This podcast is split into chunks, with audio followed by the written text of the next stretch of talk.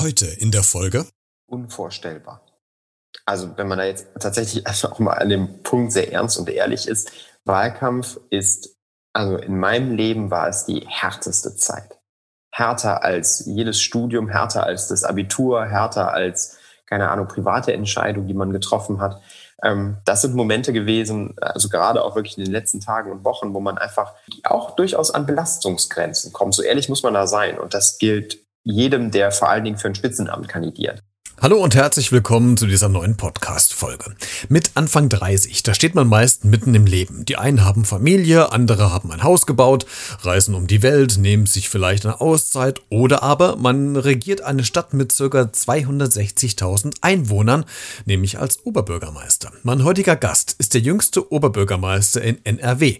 Mit ihm spreche ich heute darüber, wie man als junger Mann so eine hohe Verantwortung trägt und wie anstrengend Wahlkampf wirklich ist. Das alles und vieles mehr gibt's jetzt hier bei Beredet. Der Talk mit Christian Becker. Heute zu Gast Felix Heinrichs. Ich bin 31 Jahre alt und werde am 1. November diesen Jahres äh, mein Amt als Oberbürgermeister von Mönchengladbach antreten. Freue mich riesig auf die Aufgabe, habe aber auch äh, natürlich einen großen Respekt vor der Verantwortung, die damit einhergeht. Ja, Felix, erstmal Gratulation zum äh, Wahlsieg. Das war ja ein echter Krimi, da kommen wir gleich nochmal drauf äh, zurück. Du wirst äh, der zukünftige Oberbürgermeister von Mönchengladbach werden und sein. Äh, die Podcast-Folge wird Mitte November äh, ausgestrahlt. Das heißt, du bist wahrscheinlich so circa zwei bis drei Wochen schon im Amt. Was wird denn deine erste Amtshandlung sein, die du machen wirst? Das ist eine gute Frage. Ich glaube, dass ich das gar nicht so sehr selbst bestimmen kann, sondern die Gespräche, die ich gerade führe mit Büro und Verwaltung, sind so, dass äh, der Kalender ist schon recht voll. und alles, was ich jetzt ändern möchte, möchte, muss ich damit sehr viel Druck machen. Tue ich aber auch, weil es ähm, Dinge gibt, die mir persönlich wichtig sind. Also ich werde äh, zum Beispiel ganz am Anfang anfangen, alle ähm, Dienststellen der Stadtverwaltung zu besuchen, weil ich mit den Menschen sprechen möchte und gerade mit denen, die im Moment am meisten gefordert sind. Also Gesundheitsamt, Bürgerservice, all diejenigen, die wirklich an der Front stehen, in Anführungszeichen gerade. Und das finde ich ist ein wichtiges Zeichen, das auch am Anfang zu setzen, denn ich bin nicht nur Repräsentant und nicht nur Politiker, sondern auch und vor allen Dingen ähm, Chef dieser Verwaltung, also Chef von dreieinhalbtausend Menschen. Warum will man denn mit Anfang 30 ähm, Oberbürgermeister von der großen Stadt werden? Bin schon oft gefragt worden, wann ich mir überlegt habe zu kandidieren. Und ich kann den Zeitpunkt nicht benennen. Also ich äh, kann einfach nicht sagen, ja, das war, weiß ich nicht, im Sommer letzten Jahres äh, um die Uhrzeit auf der Terrasse, sondern dieser Gedanke ist tatsächlich gewachsen. 2014 hatten wir ähm, eine Kommunalwahl. Unser damaliger Oberbürgermeister von der SPD, Norbert Bude, ist da nicht wiedergewählt worden. Und natürlich hat sich dann die Frage gestellt, wie geht es eigentlich weiter? Aber in dem Moment steht ja dann erstmal, also da war ich 25, im Vordergrund ähm, die ähm, politische Arbeit aufzunehmen. Ich bin Fraktionsvorsitzender geworden, habe viel gemacht und so. Schritt für Schritt für Schritt gab es immer mehr Menschen, die mir gesagt haben, den Job könntest du aber auch. könntest du vielleicht besser als manch anderer bei uns oder auch in der Stadt. Und äh, ja, das ist so langsam gewachsen. Und ich habe dann letztes Jahr, äh, Mitte des Jahres, im Prinzip für mich entschieden, ja, ich möchte das werden, ich möchte kandidieren und ähm, sage jetzt immer scherzhaft, ich bin nicht davon ausgegangen, dass ich gewinne, aber ich habe mich darauf vorbereitet. Wann ist denn bei dir überhaupt die, äh, das Interesse an Politik überhaupt entstanden? Das muss ja, wenn ich mir deine Vita angeschaut habe, ja da schon relativ früh auch irgendwie in der Schulzeit ähm, abgelaufen sein, oder? Genau, also ich bin 2003 Mitglied der SPD geworden mit 14 Jahren, weil ich mich ähm, tatsächlich für Politik interessiert habe. Also ich bin nicht beigetreten, weil ich äh, nicht, ähm, weil ich nicht im Fußballclub nicht angenommen wurde oder sowas, sondern tatsächlich aus Interesse dran, weil ich immer schon äh, Spaß an politischen Prozessen und Geschichte vor allen Dingen auch hatte. Also ich habe ja selber auch Geschichte und Politikwissenschaften später studiert.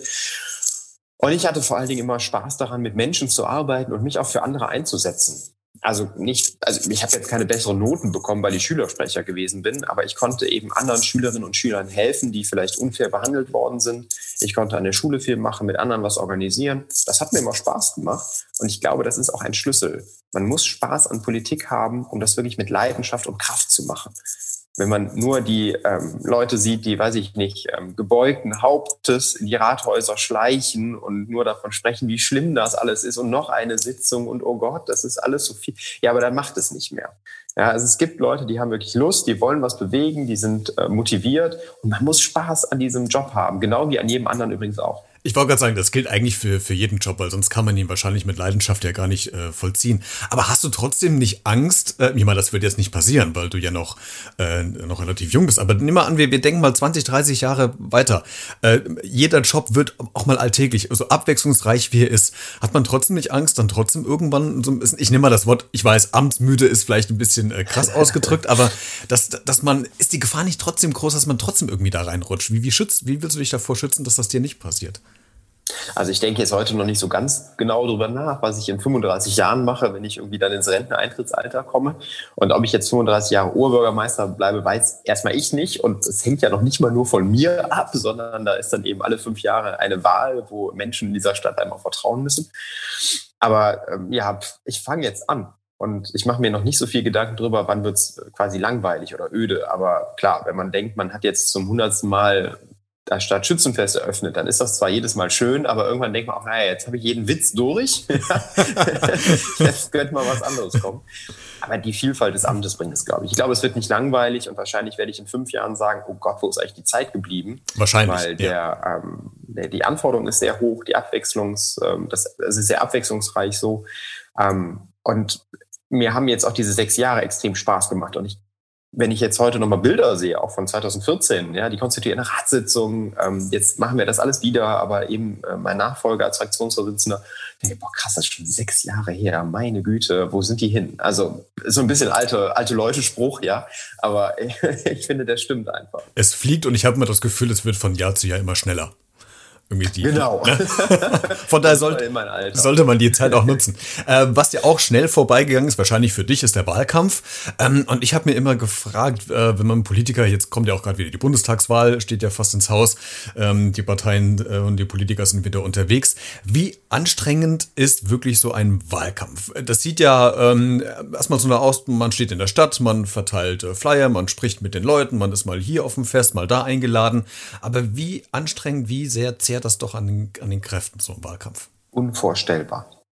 Also wenn man da jetzt tatsächlich auch mal an dem Punkt sehr ernst und ehrlich ist, Wahlkampf ist, also in meinem Leben war es die härteste Zeit.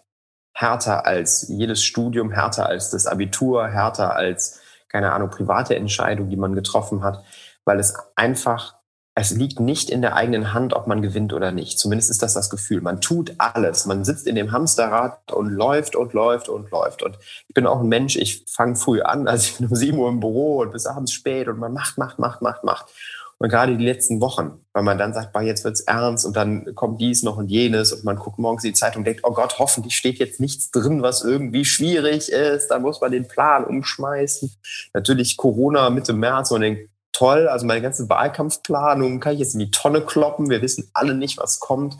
Ähm, das sind Momente gewesen, also gerade auch wirklich in den letzten Tagen und Wochen, wo man einfach ähm, also an die, die auch durchaus an Belastungsgrenzen kommt. So ehrlich muss man da sein. Und das gilt jedem, der vor allen Dingen für ein Spitzenamt kandidiert. Also jemand, der auf einer Liste mit ist oder wo man weiß, naja, man ist in einem Team und irgendwie in einer Mannschaft und äh, da ist so ein Gesamtergebnis wichtig, dann macht man viel und dann ist man auch selber natürlich angespannt. Aber wenn man so exponiert vorne steht, dann ist das schon komisch. Und vor allen Dingen fand ich es einfach immer komisch, eine Einschätzung dafür zu bekommen, ist das, was ich mache, eigentlich richtig? Also komme ich bei den Leuten an. Ja, und ähm, es gibt ja nicht so ein richtiges Feedback auf kommunaler Ebene. Also wir haben keine Umfrage. Ich konnte jetzt nie sehen, oh toll, jetzt äh, geht's nach oben oder ich bin besser als der andere. Deswegen, ich war auch an dem, wir haben ja eine Stichwahl in Nordrhein-Westfalen. Ähm, an dem ersten Abend war ich platt. Also, dass ich acht Prozent vor meinem Gegner lag im ersten Wahlgang, hätte ich nicht gedacht, ne, bei neuen Kandidaten und so weiter. Also, ähm, dann kommen Überraschungen und dann fühlt man sich ein bisschen besser und denkt, boah, okay, es scheint nicht aussichtslos zu sein. Aber dann ist man noch nervöser, weil man denkt, oh Gott, jetzt darf in diesen 14 Tagen aber auch bitte nichts passieren, was diesen Vorsprung irgendwie kaputt macht. Ne?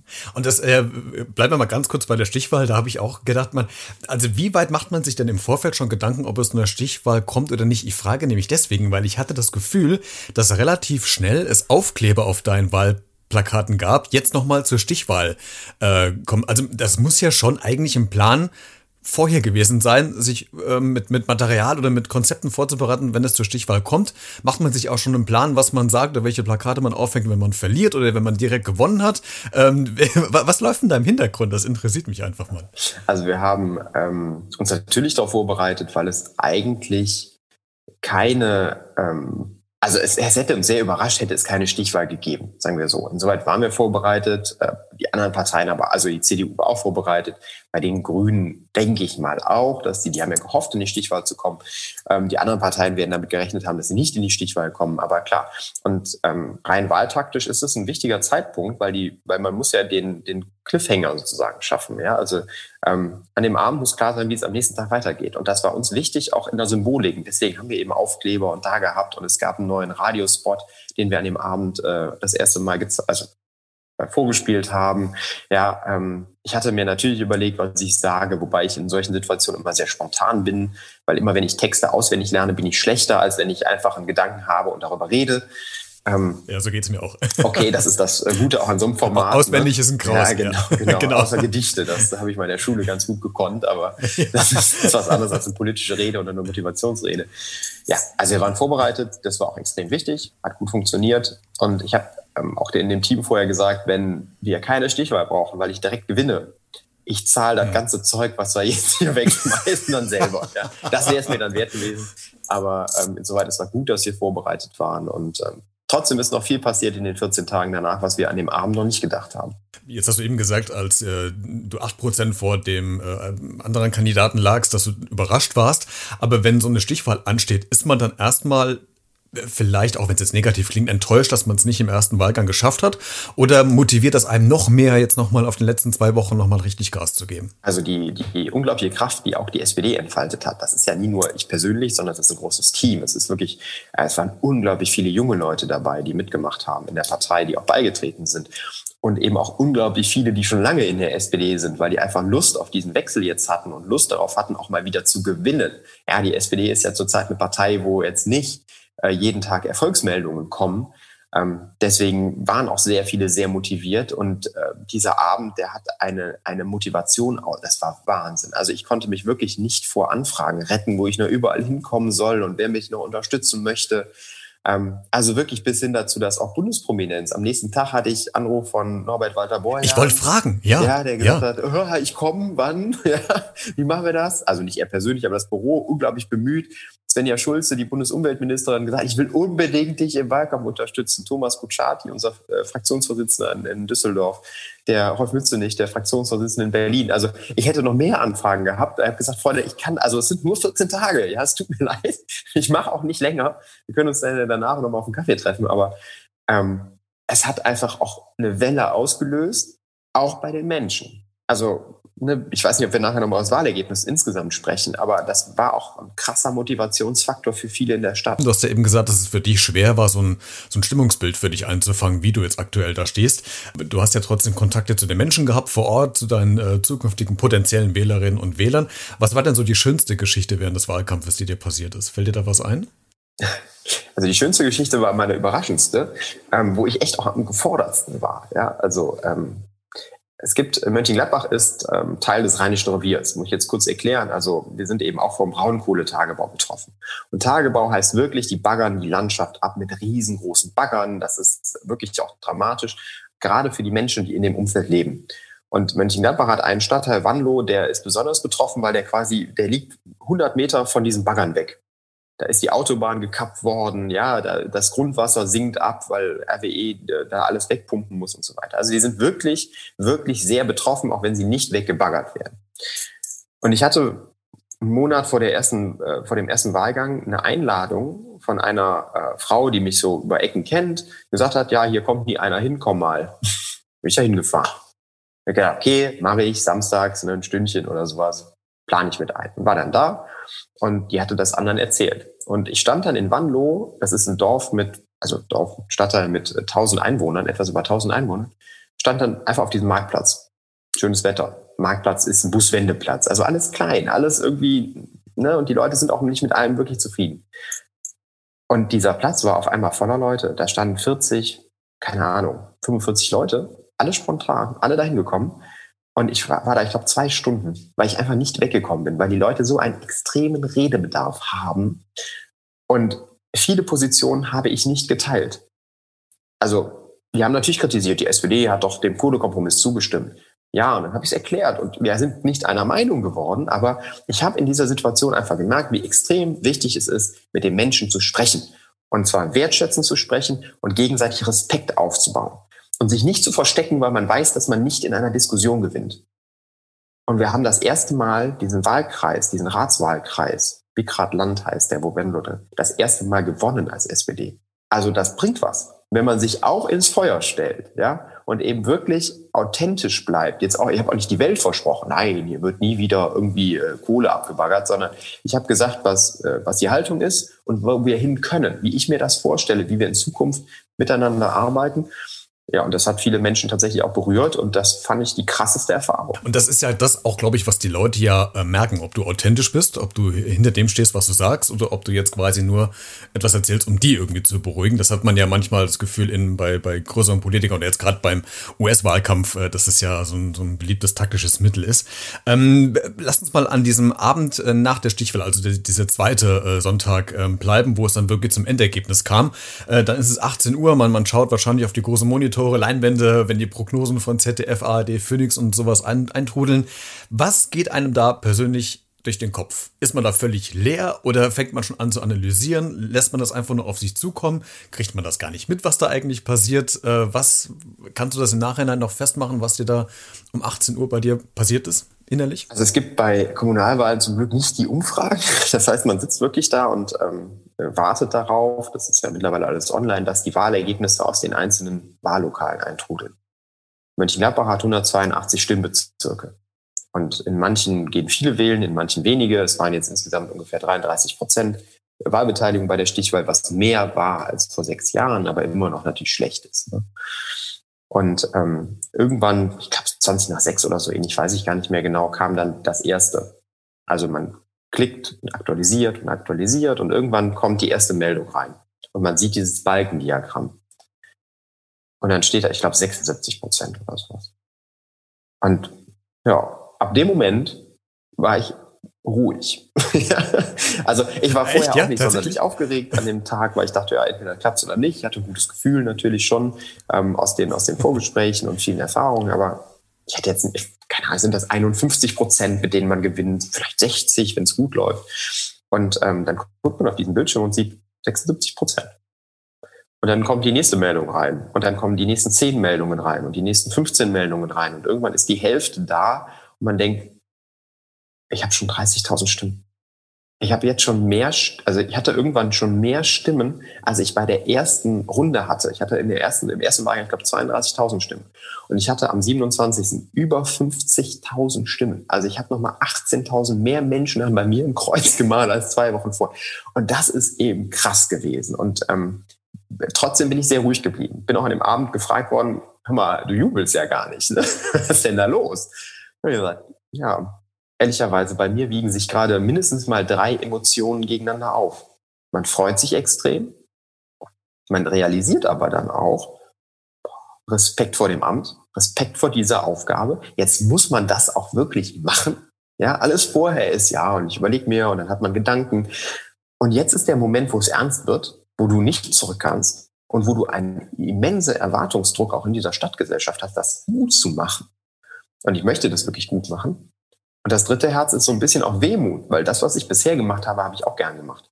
Ich habe gerne in meinem, also ich bin ja im Moment Geschäftsführer einer Pflegeeinrichtung, das habe ich sehr gerne gemacht. Ich war gerne Fraktionsvorsitzender. Im Rückblick habe ich auch gerne Wahlkampf gemacht. Und ähm, ab dem 1. November wird sich unglaublich vieles ändern. Und ähm, diese drei Gefühle haben sich an dem Abend aufgewogen in eine etwas stoische Ruhe. Ich habe 100 Interviews gegeben. Ich habe äh, bis spät in die Nacht irgendwie Menschen äh, Antworten geschrieben, die mir per WhatsApp, Instagram, Facebook, wo auch immer geschrieben haben. Und ja, das war ein Abend, den ich sicher nicht vergessen werde. Das glaube ich auch nicht, absolut nicht. Und ähm, du hast eben ähm, gesagt, dass die äh, sich auch Bundespolitiker bei dir gemeldet haben, um dich eventuell nochmal äh, der Stichwahl, nochmal in der Vorbereitung zur Stichwahl zu unterstützen. Liegt das oder lag das auch daran, dass du, korrigiere mich, wenn es falsch ist, bist du Deutschlands jüngster Oberbürgermeister? Äh, nee, das nicht, aber ich bin aktuell wohl Nordrhein-Westfalens jüngster. Ähm, das äh, liegt mit daran, dass es äh, sehr unterschiedliche Bezeichnungen gibt. Ähm, also in Nordrhein-Westfalen ist man Oberbürgermeister, wenn man in einer Großstadt gewählt ist. Äh, das macht sich an Einwohnern fest. In anderen Landesteilen und in anderen Bundesländern ist man auch mit, weiß ich nicht, zehn, paar zehntausend Leuten schon Oberbürgermeister. Das ist sehr unterschiedlich. Aber ähm, ich glaube, diese Superlative, so schön die sind, die sagen ja auch nichts aus. Also es war eine besondere Situation. Es gab dir die Möglichkeit zu kandidieren. Hätten wir jetzt einen Amtsinhaber gehabt, ja, dann hätte der wahrscheinlich wieder kandidiert und ich wäre vielleicht in fünf Jahren dran oder keine Ahnung. Ne? Ähm, es kam eigentlich auch viel zusammen und Jugend ist kein Makel, aber muss auch keine Auszeichnung sein.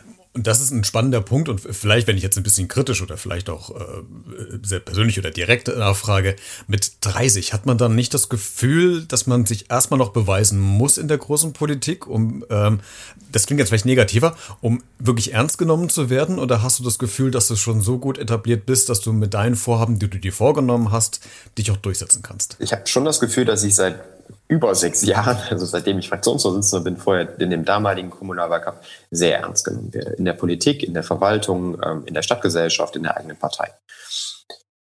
Dann hat man diese Position weiter ausgearbeitet und äh, es gab einfach auch im Vorfeld viele Menschen, die mir das zugetraut haben. Sonst hätten mich auch nicht so viele Menschen gewählt. Insoweit glaube ich, ist das nicht das Thema. Spannender ist, ähm, wie sich dann sowas förmlich ändert. Also ich habe bis zum 27. sehr viele Nachrichten bekommen. Hey Felix, wie geht, oder ne, kannst du das und das und was sagst du da und dazu? Und irgendwie seit dem 28. morgens kriege ich äh, Mails, sehr geehrter Herr Heinrichs, hallo Herr Heinrichs, äh, sehr geehrter Herr Bald Oberbürgermeister. Und äh, denke, okay, krass, also bei den Menschen ist schon diese, diese Rollen, dieses Rollenbild ist sehr drin, dass man jetzt auf einmal riesen Respekt haben muss. Und ich immer sage, ja, bitte Respekt vor dem Amt, das ist auch richtig, weil man ist Vertreter einer ganzen Stadt, aber ähm, was die Person angeht, bin ich ja immer noch der gleiche Felix. Absolut. Und ich hoffe, dass das bleibst du auch. Und das ist ja auch manchmal der, äh, der Vorwurf, der von, von ganz vielen Bürgern kommt, gerade bei den Bundespolitikern, dass die ja nicht mehr so nahbar sind, dass sie sich so ein bisschen entfernt haben vom, vom, vom gewählten Volk. Äh, wie willst du denn ähm, quasi für die, für die Leute bei dir im Wahlkreis und deiner Stadt, äh, die du dann führst, äh, noch nahbar bleiben? Wie machst du das? Ich habe die gute Erfahrung gemacht im Wahlkampf, dass diese vielen Vororttermine, natürlich jetzt auch durch Corona bedingt immer nur kleiner Rahmen und steht ewig weit auseinander oder hat Mundschutz an, dass die aber viel Vertrauen aufbauen. Ähm, ich habe Spaziergänge gemacht in Stadtteilen, eben sowas wie auf dem, einfach auf dem Marktplatz stellen, mit Leuten reden, ähm, Unternehmen besuchen, Vereine besuchen, soziale Einrichtungen besuchen. Das möchte ich beibehalten. Und ich habe es mir eigentlich schon zum Ziel gesetzt, in diesen fünf Jahren möglichst jeden Stadtteil auch mal zu besuchen und mit den Menschen zu sprechen, und zwar anlassunabhängig. Also ich komme da nicht als der Verkaufsreisende, der sagt, so ein neues Baugebiet, das müsst ihr jetzt gut finden. Oder ich mache euch jetzt hier den Radweg, ist doch toll, oder? Sondern tatsächlich über Gott und die Welt reden. Zuhören, was die Leute bewegt, versuchen auch kleine Dinge zu regeln. Denn auch das ist so eine Erkenntnis jetzt gerade wieder, ne? es dauert eben durch Corona und alles Mögliche ewig, bis man einen Personalausweis verlängert bekommt oder sich ummelden kann. Und das interessiert die Leute aber gerade mehr als das große neue Baugebiet. Also man muss auch selbst als Oberbürgermeister, glaube ich, sehr auf die kleinen Dinge achten. Man darf sich nicht drin verlieren und nachher zum Sachbearbeiter werden und äh, Personalausweise ausstellen. Aber man muss eben schon zuhören und immer gucken, wo, wo gibt es jetzt Häufungen, wo müssen wir auch nochmal nachsteuern, was einfach das Wohlgefühl der Menschen angibt. Und ich möchte weiter unterwegs sein. Ich möchte nahbar und ansprechbar sein. Das hat immer zwei Seiten. Also so in den letzten zwei, drei Wochen war irgendwie keine Ahnung, steht man im Supermarkt, kauft Käse und die Leute neben einem wie sind das, ne? So, ja, und ich kaufe Käse, halten Sie sich fest, ja. Ähm, ja. Das ist ja witzig, so eine Situation. Aber irgendwie denkt man, das ist auch ein bisschen spooky und wenn man durch die Stadt rennt, alle erkennen einen. Ich habe auch gestern noch, waren irgendwie zwei Kinder, die wollten Selfies mit mir haben, ja, weil die es irgendwie cool finden und alles nett. Ich weiß aber auch, dass diese Bekanntheit auch in Momenten da ist, wo es nicht gut läuft. Also wenn irgendein Projekt floppt, wenn irgendwas Schlimmes passiert in der Stadt und die Verwaltung ist mitverantwortlich für gewisse Entwicklungen oder ich persönlich habe irgendwas gemacht, was nicht richtig war, dann erkennen die mich trotzdem noch alle. Und das muss man immer mit im Kopf haben. Jetzt im Moment ist Sunshine. Die, alle Medien, alle Podcaster melden sich und sagen, hey, sag doch mal, wie cool ist das eigentlich und toll und wollen Sie nicht noch mal ein Foto hier und hier noch einen Beitrag? Mache ich alles und ich weiß, in dem Moment, wo irgendwas Schlimmes passiert, sagen die auch, hey, jetzt müssen Sie aber auch was sagen und dann kann man sich nicht verstecken. Und ich glaube, das muss man einfach immer mit im Kopf haben. Im Moment ist es schön, Aber es werden Situationen kommen im Verlauf dieser fünf Jahre, wo es auch Probleme und Herausforderungen gibt. Und dann kommt es darauf an, ob man wirklich standhaft ist. Absolut. Und du hast gerade in einem kleinen Nebensatz gesagt, äh, dass es dir bei, bei auf Kleinigkeiten ankommt, wenn du mit den Leuten unterwegs bist und mit den Leuten sprichst. Kam es bei mir auch drauf an. Ähm, ich recherchiere immer diejenigen, die ich bei mir als äh, Gast in meinem Podcast habe. Und mir ist eine Sache aufgefallen bei dir während des ganzen Wahlkampfes, dass du immer an deinem Jackett einen kleinen Vogel, einen Kranich hattest. Warum? Genau. Also warum der Kranich? Wir haben im Vorfeld der Kampagne zur, zur Wahl überlegt, was können wir so als äh, eigenes Logo mitverwenden. Also mir war immer klar, auf meinen Plakaten steht SPD. Aber dass man noch immer eine Verbundenheit schafft, weil Kommunalwahlen sind eben auch sehr lokal geprägt. Und Mönchengladbach hat nicht das eine Aushängeschild. Also hier gibt's nicht den Kölner Dom, hier gibt's nicht den Düsseldorfer Radschläger oder Fernsehturm, hier gibt's nicht das äh, Brandenburger Tor, wo man auf jeden Fall diese Stadt mit verbindet, außer Borussia Mönchengladbach und ich kann nicht Fußball hijacken für Politik. Ich finde, das gehört sich nicht. Und außerdem können die besser Fußball spielen, als ich es je könnte und dann möchte ich das auch nicht anmaßen. Die Erkenntnis daraus war dann, dass wir was Eigenes entwickeln müssen und äh, gemeinsam mit der Agentur sind wir darauf gekommen, irgendwie ein bisschen damit zu spielen, Aufbruch, Mut, aber auch Teamgeist und Glück. Und dafür steht dieses Symbol. Also der Kranich ist ein asiatisches Symbol für Glück vor allen Dingen, aber eben auch für Aufbruch und Teamgeist. Und es gibt so den Spruch, wenn du tausend Kraniche faltest, dann hast du ewiges Glück.